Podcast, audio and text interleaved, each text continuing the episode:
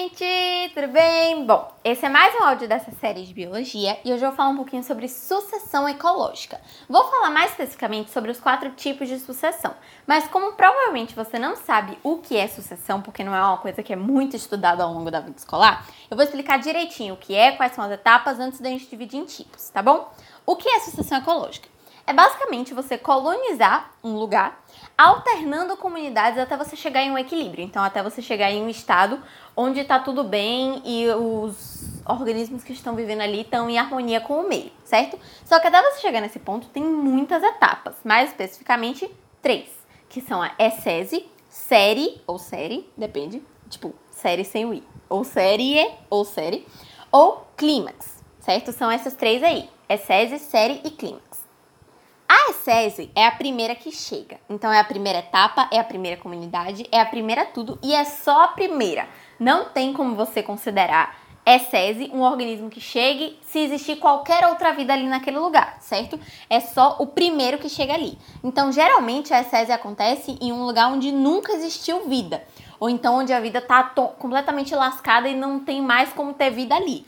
Para que, que serve a ESESI? Eles é um organismo, né, um líquen, um musgo, uma bactéria, um inseto, enfim, que chega ali naquele lugar onde não tem vida para tentar criar condições para que possa existir vida. Então eles tentam mudar um pouco a realidade daquele lugar para que outros animais que precisam de condições melhores de vida, que não podem viver naquelas condições péssimas que eles podem, consigam sobreviver ali. Então, só por isso aí, só por essa ideia, você já consegue perceber que isso vai demorar muito tempo, né? Porque vai para você conseguir adaptar todo um ambiente a um certo tipo de organismos e a conseguir abrigar a vida, demora muito. E isso começa pela essência. Depois que você tem aquele primeiro bicho lá, que ele já está adaptando para poder criar as condições para a instalação de outros bichos, vem a série, ou série, enfim.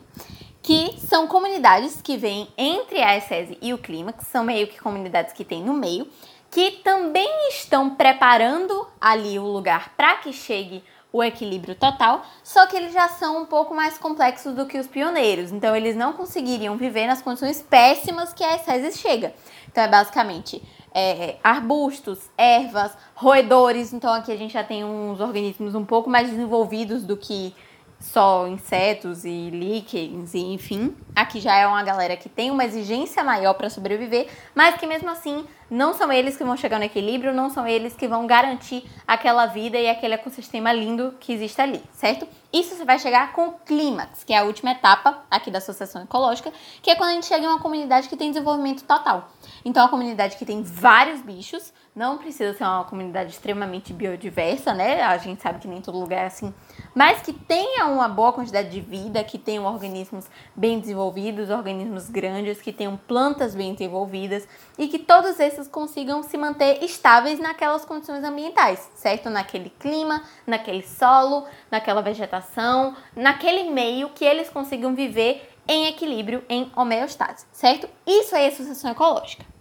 Dentro disso, a gente consegue dividir essa sucessão em quatro tipos: primária, secundária, autótrofa e heterótrofa, certo? A primária é a que surge em áreas que nunca teve vida. Lembra que quando eu estava falando com você de essese, eu disse que só dava para chegar em um lugar onde nunca existiu vida ou onde já existiu, mas que a vida tinha sido acabada ali porque estava impraticável? Então, a primária é em lugares que nunca teve vida. Então você chega em um lugar tipo uma rocha que nunca teve nada ali e aí você consegue fazer com que vida surja naquele lugar. Isso demora muito, como eu falei, demora mais de 150 anos, é bem lento, é bem demorado, mas é o que vai dar origem à vida, certo? Já a secundária é quando você tem uma área que já teve vida ali, é o que eu tava te falando lá na ESESE, né? Já teve vida naquele lugar, só que a área foi tão desgastada, foi tão lascada, que não tinha mais como viver ali. E aí a vida acabou. É, por exemplo, quando você chega em um lugar e você queima. Você faz uma queimada e aí você acaba com aquela mata. Não tem como ninguém viver ali. Ou então quando você desmata ao ponto de ninguém poder viver ali. Isso aí meio que vai zerar as propriedades daquele meio para que ele volte para a. Então, meio que talvez já estivesse ali no clímax, sofreu alguma intervenção desse tipo e aí ele volta lá para a e recomeça tudo de novo. Isso é sucessão secundária, certo? A autótrofa tem mais a ver com a heterótrofa, então a gente meio que divide aí em duas duplas, primária e secundária, que você já entendeu a diferença, e autótrofa e heterótrofa. A autótrofa começa em ambientes inorgânicos. Como assim?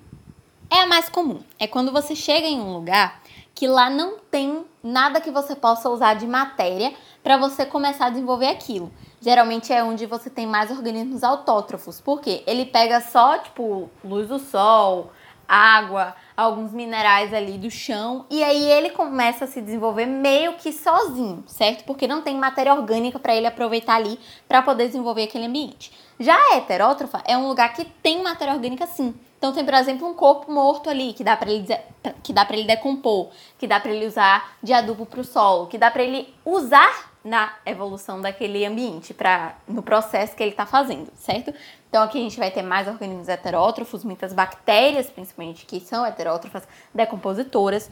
Então a gente tem bem essa diferença aí, se tem matéria orgânica no lugar ou se não tem. Se não tem, é autótrofo, se tem, é heterótrofo, certo?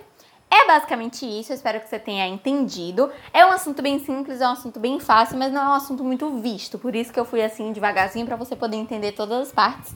Espero que, te, que eu tenha ajudado, que você tenha conseguido pegar aí mais ou menos o que é isso aí. Um beijo, tchau!